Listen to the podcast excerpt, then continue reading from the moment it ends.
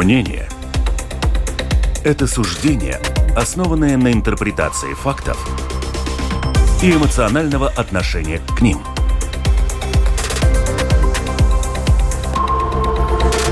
Открытый разговор с Ольгой Князевой на Латвийском радио 4.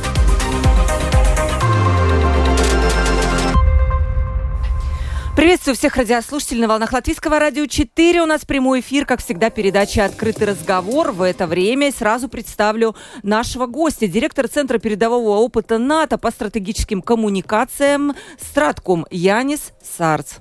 Добрый день. Добрый день. И со мной еще вместе сегодня в студии редактор издания «Открытый город» Татьяна Фаст. Добрый день, уважаемые Добрый. радиослушатели. У микрофона Ольга Князева, продюсер выпуска Валентина Артеменко, оператор прямого эфира Уна Голба. Ну что, сразу начнем без всяких предисловий. Янис, 1 января этого года в Твиттере, посмотрел, вы написали новогоднее обращение из нескольких пунктов, чтобы мы и дальше поддерживали Украину, но все понятно, все логично. И также последняя вот задача была, это, читаю дословно, выявить и уменьшить влияние России в Латвии, реализуемая через коррупционные схемы агентов влияния и полезных идиотов.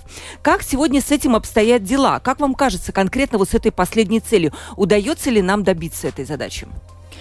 Ну, это, наверное, задача долгосрочная.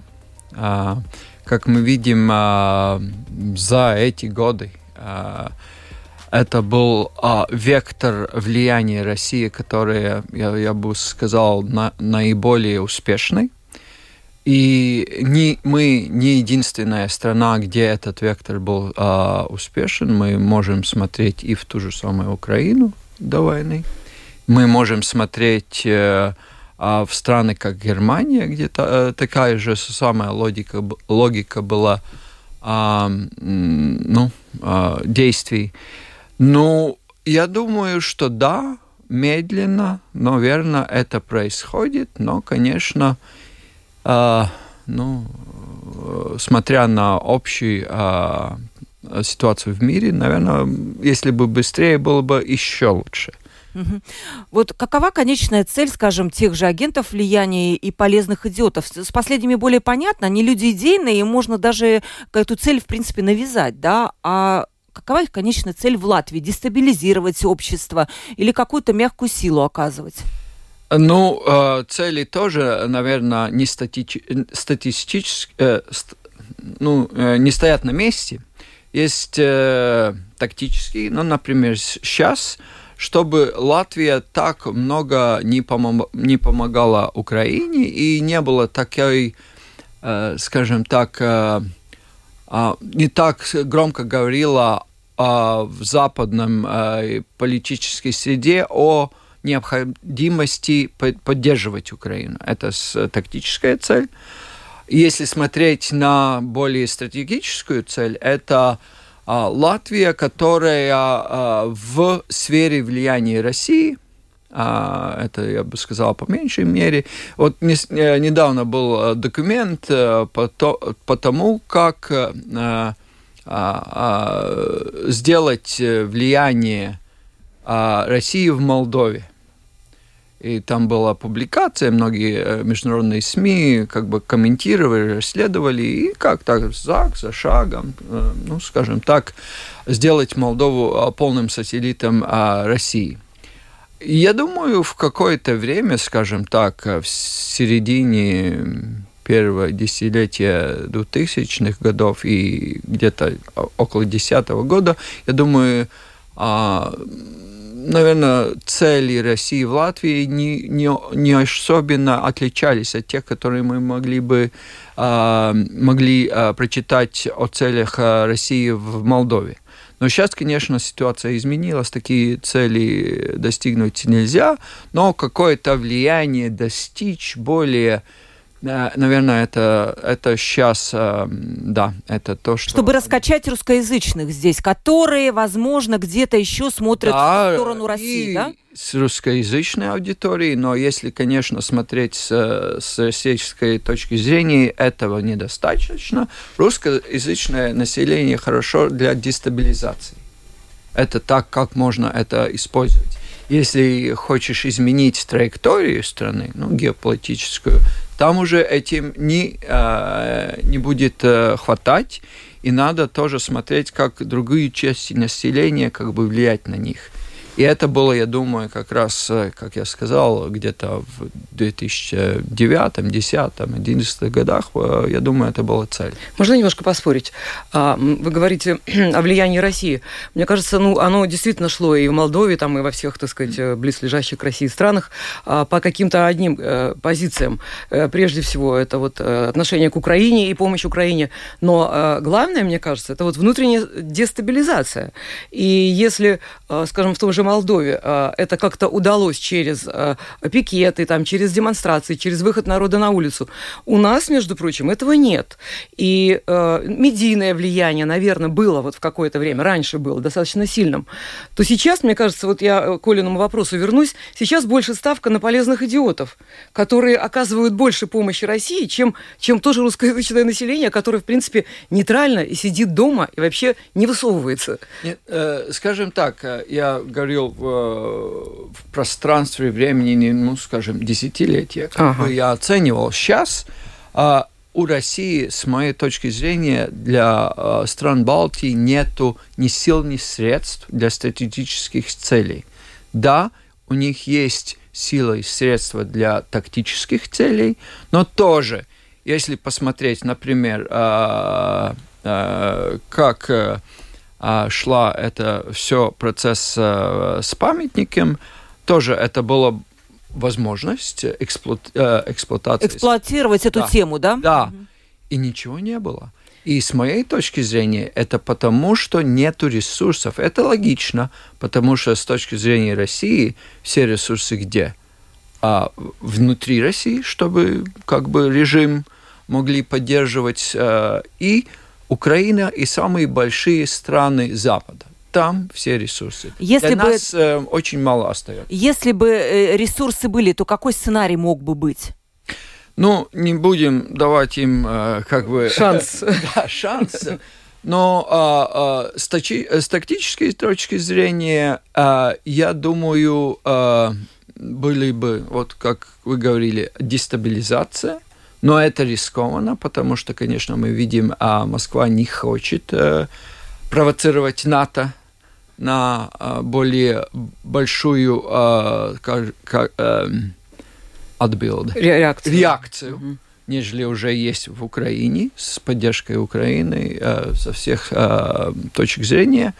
А, это одна. И второе, как уже говорил, ну, скажем так, уменьшить эту а, интерес и готовность э, поддержать, поддержать э, Украину и тоже быть какими-то лидерами в Западе о политике поддержки Украины. Эти бы были, ну, две. Но я думаю, с обеих точек зрения это уже очень сложно для России сейчас. Телефон WhatsApp, пожалуйста, радиослушатель, которого вы нас сейчас слушаете, 28040424. Пишите нам, задавайте вопросы. И также на портале lr4.lv. Нас еще можно слушать в подкастах на Google Play, Apple Store. И сегодняшняя запись будет доступна в сети YouTube. Телефон WhatsApp, повторю, 28040424. Еще вот один вопрос по этой теме, потом Тане передам э, слово. А вот как вы думаете, выявление вот этих агентов влияния, полезных идиотов вот в перечне, это вообще задача спецслужб или каждого патриота Латвии? Это, конечно, задача спецслужб. А, и это, я думаю, одно, и, одна из э, недоработок, скажем так, уже какого-то э, время, не только здесь, в Латвии, но, в принципе, в Европе как таковой, где, ну, скажем так, это и не всегда э, человек, э, ну, скажем так, агент, э, ну, чистой воды агент, который ну, работает на ФСБ или, или ГРУ, или АС, не знаю, как на русском. Да. СВР. Да. Да. А, а, а как бы так сотрудничает, но из-за своих интересов, например, есть такие ну, персонажи и хотя бы выявление публично, вот, например, э, как много и что говорится в этих э, публичных докладах э, спецслужб Европы. то, что я э, как бы говорю, что надо быть нам, э, намного публичнее о том, что они видят, что происходит. А, и э, я думаю, что эти, это очень важно, потому что тоже одна фундаментальная а, разница сейчас, что происходит, что то, что может узнать разведка, и то, что может э, узнать через open source intelligence, э, ну... Через открытые источники. Да, через открытые источники, или журналисты, или расследователи, очень-очень близкие. Вот посмотрим на Беллинка, да, да okay. все то, что там отравление и так далее. И поэтому, я думаю, в этой как бы столкновении э, мировоззрений, которое сейчас тоже, где война происходит, скажем так, э, это очень важно, чтобы эта такая информация была более доступна обществу, и чтобы это было более понятно. И, конечно, в, в случаях, когда эти люди работают э, напрямую, ну, конечно, там более уже четкие действия, наверное. У меня, у меня есть еще вопрос по этой теме тоже. Вот буквально завершая, какой эффект, как вам кажется, оставило то, что Латвия вообще-то годами жила, русскоязычной Латвии, в реальности российских средств массовой информации? Это вообще оказало какое-то влияние? Да, конечно. Ну, это для меня тоже такое, ну, э, э, урок, э, что вот вы работаете в СМИ, и если с другой стороны что-то, что называется СМИ, но и с редакционной политикой э, с точки зрения, и с финансовой политики точки зрения, это не подобно СМИ логике, то обычные СМИ очень э, в таком э, конкретном э, состоянии. И то, что мы как бы говорим, да, ну это про Россию, это российские СМИ, но это СМИ. Я думаю, это была ошибка. Потому что э, не только то, что они, ну как бы, э, не только э, дирижируются с Кремлем, с, из Кремля, что и как говорить, ну сейчас уже очень много, скажем так, фактов на эту тему, но тоже, что это ну, ресурс туда дается с точки зрения это, этого СМИ как не как СМИ, а как оружие. И там есть много цитатов сейчас э, в российской среде. И если посмотреть, как сейчас э, деньги э, идут в российскую, в кремлевские эти все телевидение и так далее, это та же параллель, как военные расходы. Тот же самый очень-очень большой прыжок и, конечно, то, что мы позволяли таким э, элементам здесь свободно вещать, я думаю, была ошибка. И э, я думаю, э, одна из э, вещей, что была ошибка, что мы относились к ним как, как к настоящим СМИ. Вот, Таня, как, как ты считаешь, э, все-таки многие считают так, вот запрет вот этих российских СМИ, и даже, кстати, в латышской части журналистики я слышала такие мнения, это неправильно, потому что люди способны сами, в общем-то, понять, отделить зерна от плевел и понять, где вообще истина. И что это цензура, которая в Латвии, на секундочку, запрещена. Э, ты знаешь, вот у меня на протяжении определенного времени менялось мнение. Когда там год назад говорили о том, что надо все запретить и начали запрещать, казалось, да, что это неправильно.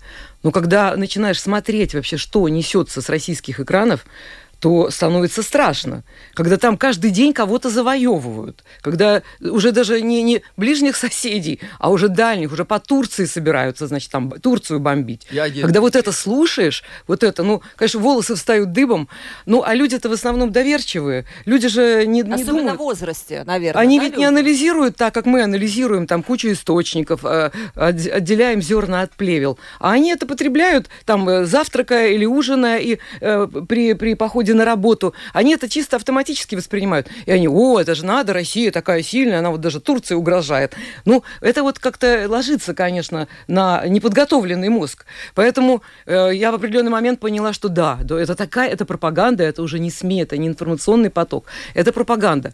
Но я бы хотела немножко вот э, теме, тему расширить за счет того, что господин Сарс совершенно прав. Э, вот внешние угрозы сейчас, наверное, со стороны России в отношении Балтии, наверное, ну, э, вряд ли стоит ожидать, им не до нас.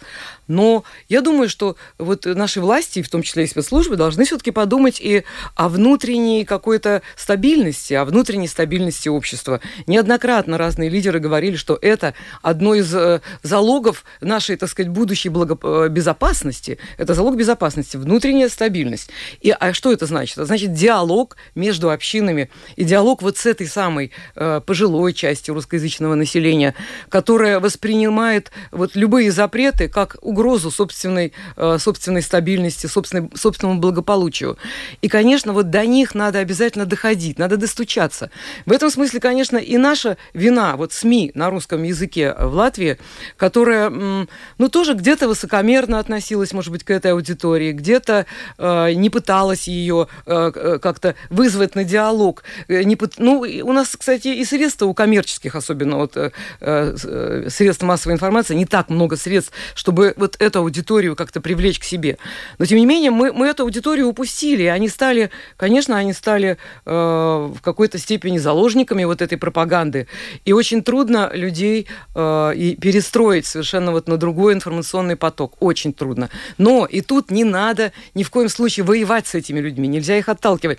А государство, в общем-то, с ними воюет. Воюет, когда вот сейчас этих стариков после 70 заставляет сдавать на латышский язык. Я говорила со многими их внуками, абсолютно уже латышами, местными э, жителями, окончившими школы с латышским языком. Они, ну, наши дети, латышские дети. И они обижены вот за своих пожилых э, дедушек и бабушек, которые сейчас трясутся и мандражируют перед экзаменом. Ну, Их всего-то 4 тысячи, вот но они я есть. Я бы сказал, ну, э, вот я делаю решение, которое, ну, вот, например, беру кредит э, на дом. Это мой риск. Я понимаю, если будет что-то не так с моей работой – это мой риск. Я могу потерять мой, мой дом. Что мы говорим? Если человек решил, что ему лучше надо российский паспорт, если он, живя здесь, и вот дети здесь, и не выучил латышский язык, это риск, который ты брал.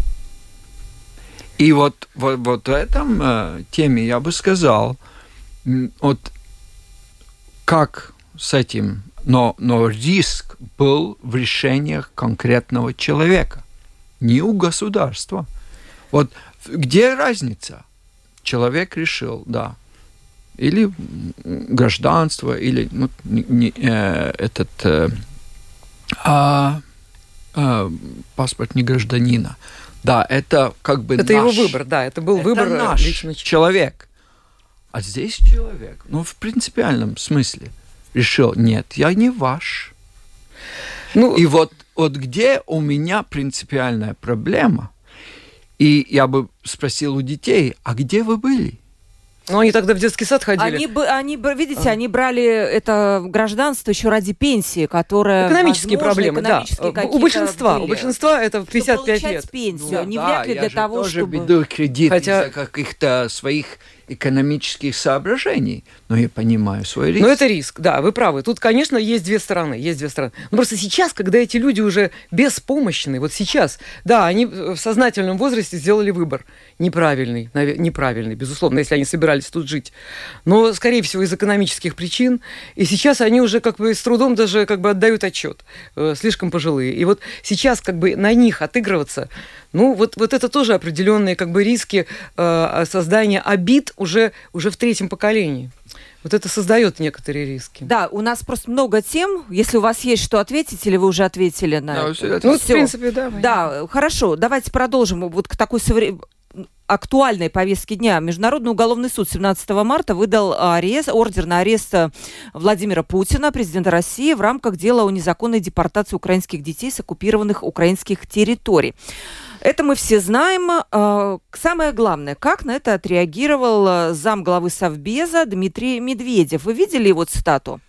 Да, я просто для наших слушателей ее зачитаю. Он попытался, конечно, запугать общественность э, ядерными ракетами в ответ вот на это решение. И вот стата такова. Увы, господа, все ходят под Богом и ракетами. Вполне можно себе представить точечное применение гиперзвукового Уникса из Северного моря с российского корабля по Гаагскому зданию суда. Его не сбить, увы, и суд лишь убогая международная организация, а не население страны НАТО. Поэтому и войну не начнут, побояться вопроса. И жалеть никто не будет. Так что, граждане судьи, внимательно смотрите в небо. Конец цитаты.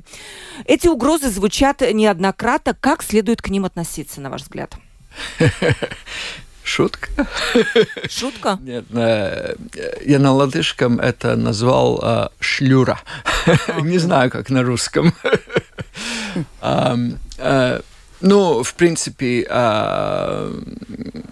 бывший президент э, России, конечно, во время этой войны э, стал очень таким, а, скажем так, колоритным типажем.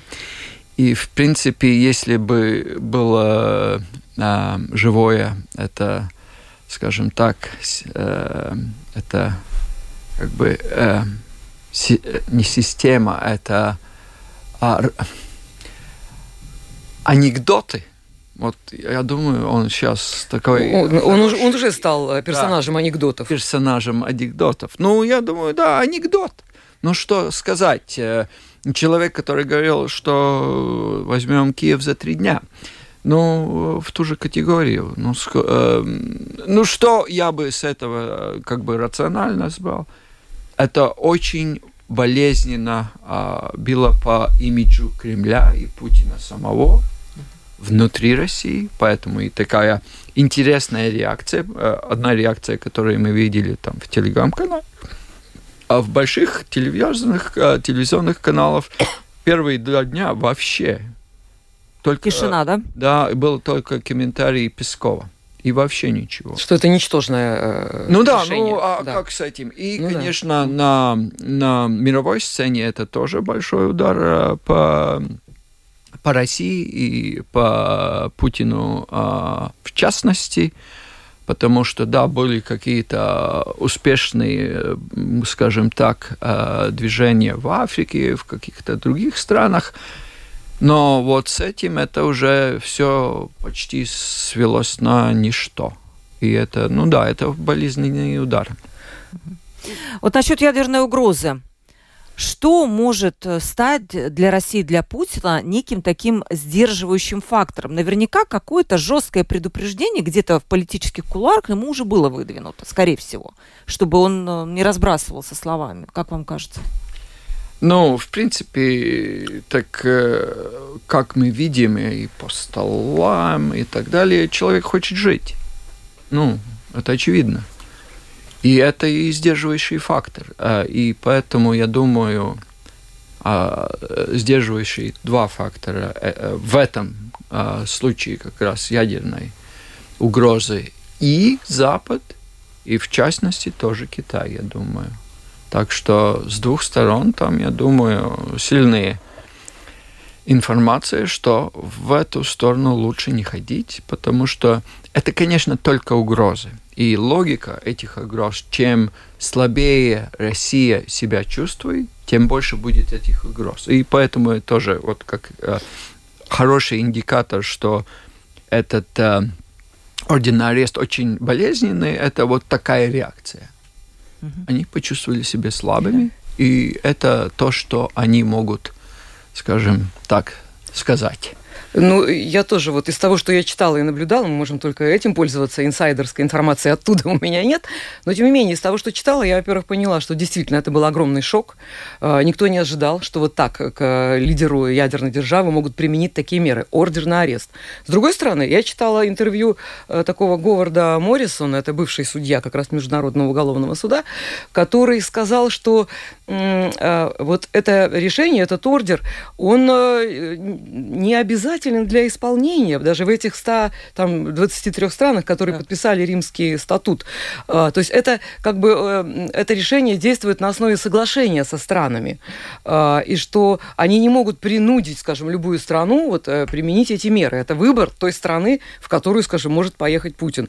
Другое дело, что он туда не поедет, потому что хоть какой-то риск есть, и мало ли, так сказать, о чем договорятся страны в кулуарах, не, не, публично это не оглашая. Это как бы одна вещь, то есть есть некие, так сказать, некий люфт да, для э, того же Путина. С другой стороны, э, прекрасно, мне кажется, фразу сказала Юлия Латынина, очень известный обозреватель, который часто выступает на внешнеполитические темы, и она сказала, что это клеймо, э, которое э, надо расшифровывать так, что э, Путин теперь стал как бы э, ну, э, не, неудобен даже самой России, и что уже российские элиты должны решать, Путин или Россия, потому что Путин это клеймо на имидже э, уже страны, на имидже России. И вот теперь как раз, что внутри элита должна подумать, а не поменять ли, так сказать, вот такого э, орденоносца, ордероносца Путина на кого-то другого. Вы верите в какую-то революцию такую? Ну, революция, это не обязательно революция, а это как бы договор элит или э, переворот. Э, э, ну, скажем так, я, в общем, очень пессимистичен о будущем России. И э, при, при любом сценарии. Для меня самый а, правдоподобный сценарий, что Украина эту войну выиграет – и это, я думаю, означает как минимум смуту в России, потому что это означает э, ослабление центра Путина самого, и вся власть, в принципе, персонализирована сейчас. И в этой сценарии, э, где очень много независимых армий уже сейчас, как мы видим да. в, в России, это очень очень взрывоопасная, так, взрывоопасная э, комбинация. И поэтому э, такой сценарий. И если а, Россия сможет заморозить этот конфликт или в каком-то мере выиграть, то а, мы видим очень большую радикализацию а, России. Э, и это будет как жить, ну, в какой-то смысле э, рядом с, с Афганистаном сейчас. И, конечно, первые жертвы этой радикализации будут э, сами же россияне. Ну, уже, уже стали. Э, ну, я как... думаю, там уже еще, еще все А вы не допускаете, что война может все-таки зайти в тупик, когда вот нет ни проигравших, ни победивших, вот это все велотекущее происходит, и все. И это я вам это смогу, смогу сказать в конце лета. А что должно случиться? Вот это вот знаменитое наступление или? Ну вот э, то, что мы видели. Мы видели сейчас э, российское наступление, многие там говорили тысячу. Вот вопрос пришел, кстати, да. господин Сар, сколько, по вашему мнению, продлится война? О. Да, э, как раз вот это примерно тот же не вижу, но в принципе есть несколько сценариев. А, первый сценарий, а, как мы видим сейчас, ну, последняя фаза атаки России, там много говорили, новые фронты с Белоруссией пойдут, тысячи танков собрали. И что мы видим? Пытаются взять Бахмут какой, какой месяц. месяц. Вот это и все большая атака. Что, я думаю, происходит сейчас со стороны э, Украины? Они копят э, силы. Э, одна часть, я думаю, под, э, под того, что люди э, солдаты на фронте говорят, что им не хватает всяких э, там, там снарядов и так далее, потому что их копят для наступления. Для наступления им нужно другие, другую погоду, чтобы земля была твердой. И тогда будет э, украинское наступление, где как одну, дву или три оси наступления увидеть. И там уже вот где что произойдет. Прорвут, не прорвут будет рушиться российский фронт, потому что одна проблема, что с российским как бы всем военной системой, это у них, в принципе, для солдата мобилизованного не из-за э, не, нету из-за что мотивации. Не, мотивации. Почему он мотивации. это делает? Не понимает, да. Да. И при успешной э, атаке фронт может посыпаться. Но при успешной атаке. Произойдет ли это? Так что если Украина будет э, прорвет это, ну, будет успешная атака, я думаю, мы, может быть, и увидим э, конец войны э, в этом году. Не только из-за военных, но и из-за причин как бы морали. Просто как вот в семнадцатом году прошлого столетия здесь был фронт, и в одно время вот все э, российские э, вот сибирские полки просто э, повернулись и ушли. Вот, вот это я думаю. Но, конечно, можно и не прорвать. И тогда вопрос, есть ли у сил у России как бы возобновить контратаку, я сомневаюсь. И в этом сценарии наибольшая вероятность, что это будет ну, затягаться, будет какое-то замороживание. Очень будет важно то, как э, Запад э, будет чувствовать способность э, продолжать поддерживать Украину. Я думаю, несмотря на этот выход, у Запада будет этот аппетит, но это, конечно... Не безлимитными чеками? Нет, э, безлимитными чеками, я, я думаю, мы понимаем, что это не будет, но я думаю, э, ну, э, тоже эта поддержка не остановится. Но вот поэтому, я думаю, эта от, э, контратака украинских сил будет очень э, важна для того, чтобы понять, как эта война может продлиться. Кстати, был опубликован недавно военный доклад э, Военной Академии Китая, который тоже, так сказать, предсказывает, что конец лета может быть э, концом войны, потому что, как они полагают, что экономические ресурсы и той, и другой стороны будут уже на исходе. Вот здесь интересно, если мы посмотрим только на экономические ресурсы э, России и Украины, конечно, Украина э, в одном раунде проигрывает сравнение. Потому что, ну, нету... Мобилизационным вы имеете в виду? Нет, Нет, во всех, экономически, да? Ну. А Украина стоит почему? Потому что за, за их спиной а, ресурс ну, конечно, Запада. Ну, конечно, это понятно. А, а вот там и а, самая большая загвоздка, что, в принципе, если сравнять э, ресурс России и Запада, это а, снова несовпоставимые вещи.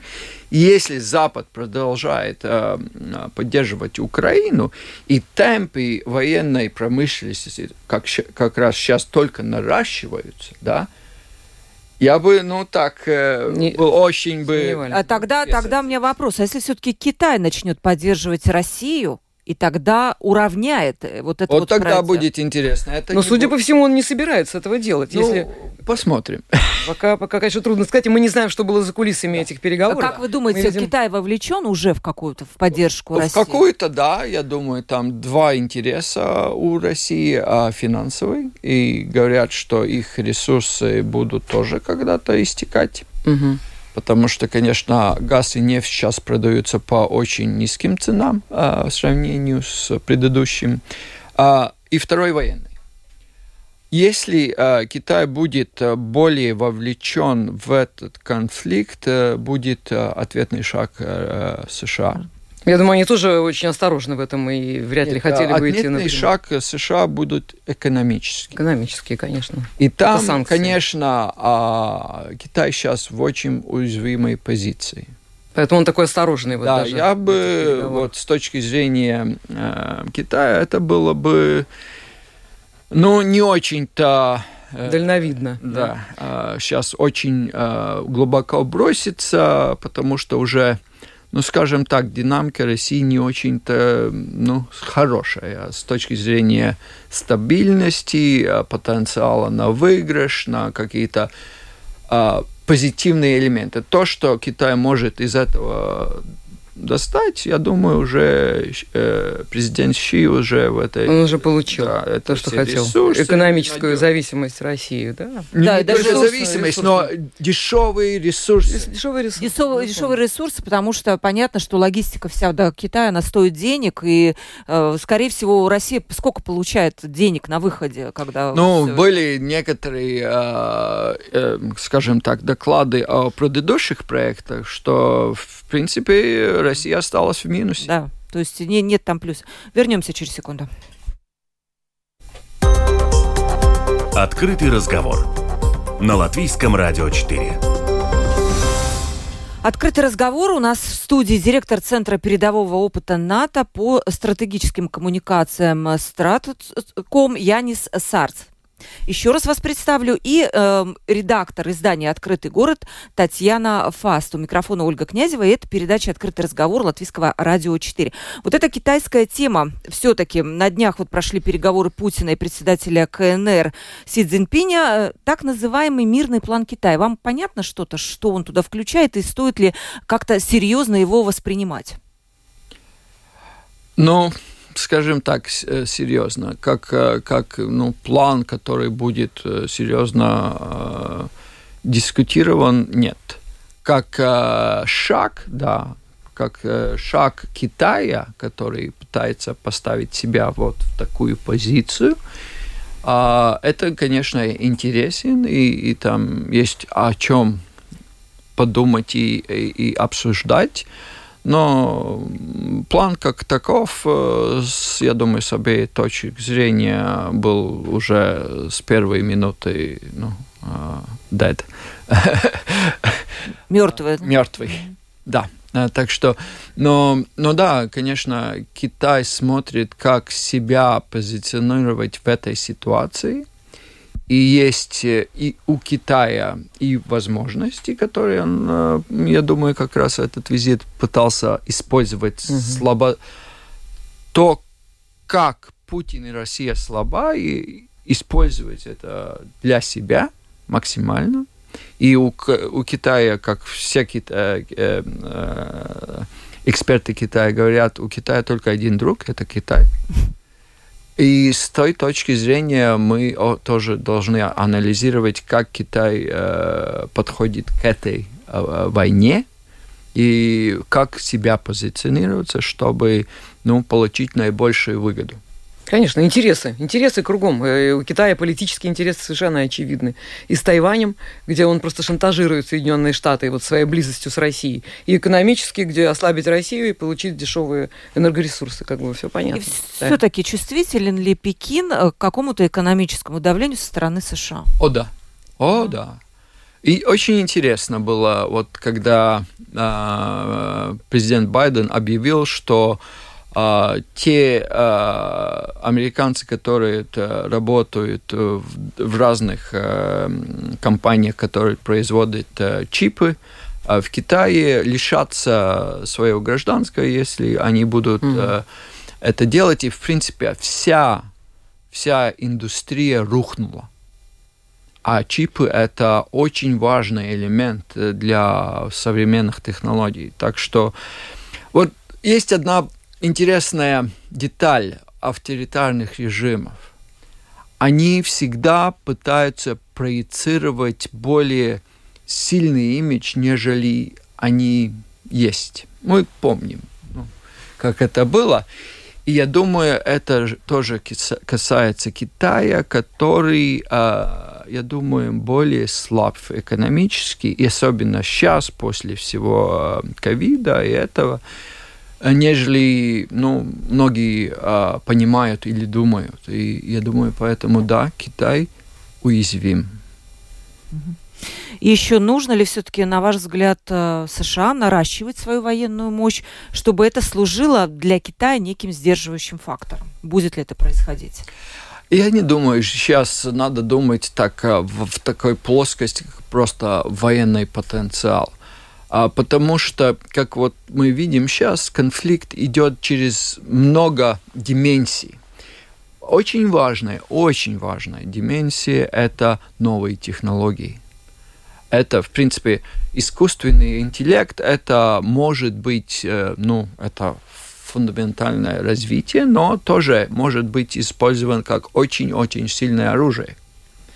И вот, например, там, я думаю, очень э, сильное соперничество, которое, я думаю, в конце концов США выиграет.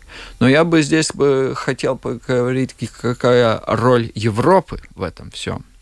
И я думаю, вот у Европы точно надо наращивать свою, свой а, военный способность, потому что мир становится более а, опасным, и это не кончится после войны. Вот, например, будущее России, куда Китай пойдет, какие, ну, много разных таких э, элементов. Вот, в принципе, это война в Украине. Это как брать, стоишь на вершине горы, взял большой-большой камень и бросил вниз. А там внизу еще много камней.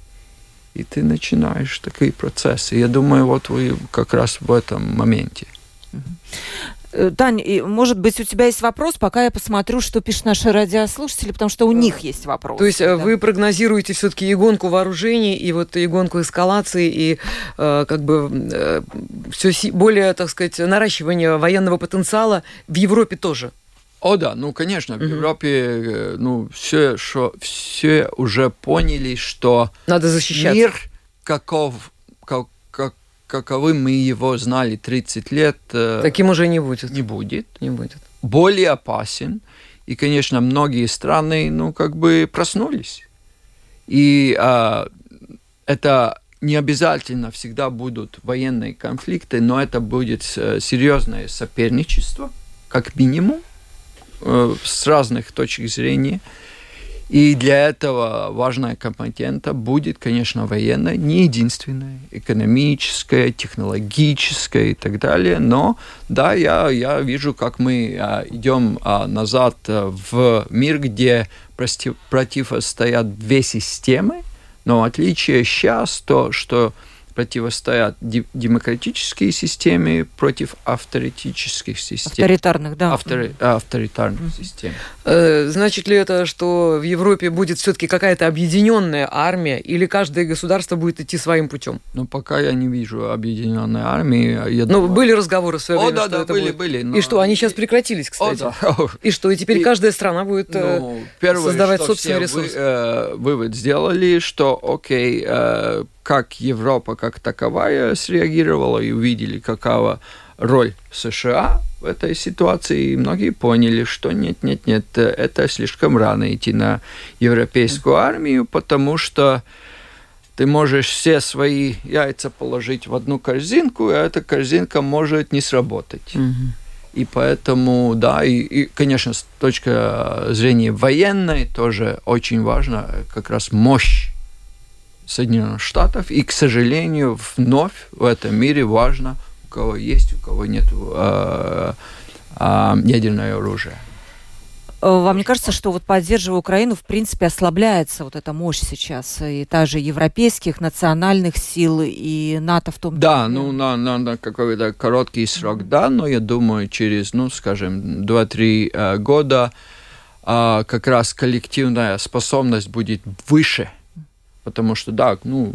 Оборонная промышленность, да, опять да, же, возрождается. Оборонная промышленность. Даже у нас. Много даже денег сейчас идет а, в выращиванию этой а, а, военной способности, так что через 3-4 года Европа будет намного а, сильнее военно, нежели она сейчас. Вопрос от наших радиослушателей. Не кажется ли вам, что Украина стала разменной монетой в конфликте Запада и России? Вот в двух, а Украина оказалась посередине, ее, по идее, тянут, вот каждый за руки пытаются... Ну, это такая точка зрения бы означала, что мы думаем, что украинцев как таковых нет своей воли, с той точки зрения. И с такой как э, формулировкой я кардинально не могу согласиться – Потому что почему я, э, как человек, мне нравится вот эта западная система, что даже у маленьких э, игроков, как Латвия, как бы все большие, даже США, э, акцептируют, что у нас есть свои не только интересы, но у нас есть и своя воля. И поэтому я бы сказал, что это не разменная монета, это просто да, это где конфликт двух этих систем, как бы как, как быть как общество, вот так как Россия, где олигархи и сильный лидер, или как демократическое, где ты можешь поменять э, лидера через голосование. И я думаю, там мы можем да, сказать, что э, Украина была этой местом, где две эти системы соперничают, но я думаю, сейчас мы видим, что вот то, что хотят украинцы, это возможность влиять на то, что делает страна, какие лидеры у страны и кто, э, когда ей руководит. То, у чего, что нету ни у России, ни у Китая, ни у многих других стран. Ну и очевидно, конечно, что сопротивление Украины это, это воля народа, безусловно, да, это да. воля страны. Да, То есть ее никто, так сказать, не принуждал, вот особенно в первое время. Даже никто не ожидал, что будет такое э, сильное, мощное сопротивление. Это ее выбор. Да, да, и, вот, вот ее воля. И, и это нам всем надо э, здесь живущим в Латвии понять, что э, в системе западной есть много проблем, без, не без этого. Но вот эта идея, что у всех есть а, право на свое мнение выбора, и это может отождествляться вот в разных видах, это одна из э, самых фундаментальных ценностей. И основ демократии. Да. Ирина спрашивает, а чем, на ваш взгляд, Украина отличается от Югославии? Почему бы не дать независимость Донбассу?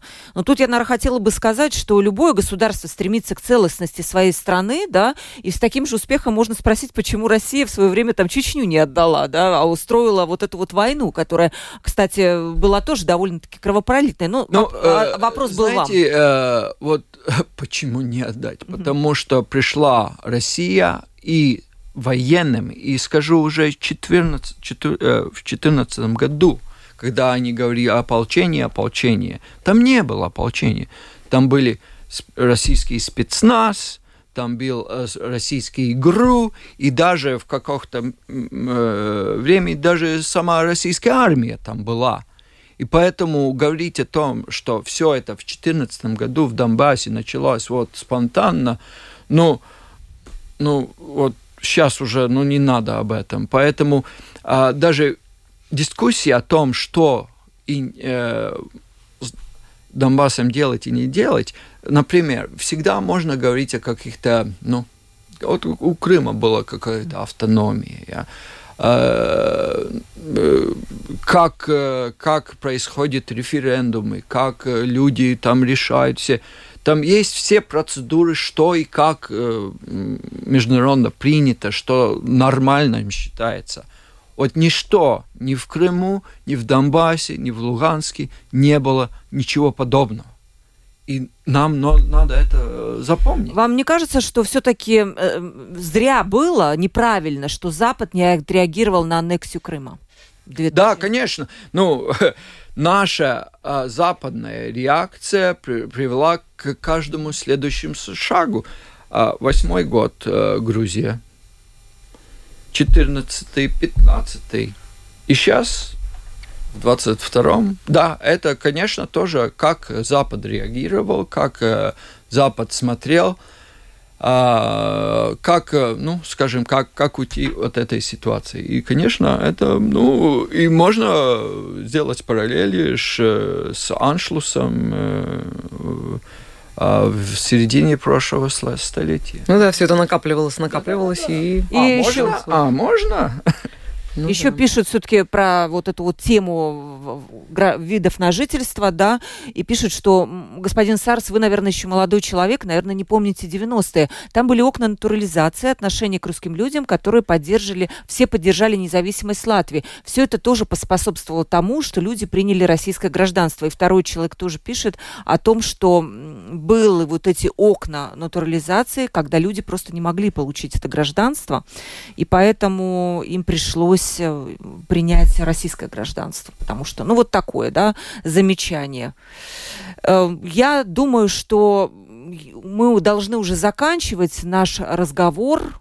По-моему, было очень интересно, конструктивно и много прогнозов прозвучало. Посмотрим, ошиблись ли вы нет, когда летом, да, будет более точно известно. Мы вас обязательно пригласим, когда уже пройдет тот срок, который вы отметили, от, отрезали. И я еще раз вас представлю, директор Центра передового опыта НАТО по стратегическим коммуникациям Стратком Янис Сарц был у нас сегодня в студии. Янис, вас, кстати, называют как пост, претендента на пост президента. Вот я хотела в конце это правда? вопрос все-таки задать. это- Ни- никто Ваша реакция. со мной на эту тему не говорил, так что... А если бы поговорили, то давайте тоже прогнозы построим. Я только читаю в прессе эти все вещи, но в последнее время, как заметил, уже я исчез, так что все. Все, ладно. У вас есть своя работа, да. И э, редактор издания «Открытый город» Татьяна Фас. Таня, спасибо большое за участие в передаче. Микрофона была. Ольга Князева, продюсер выпуска Валентина Артеменко, оператор прямого эфира Уна Гулбы. Завтра встретимся в это же время. У нас будет снова открытый разговор.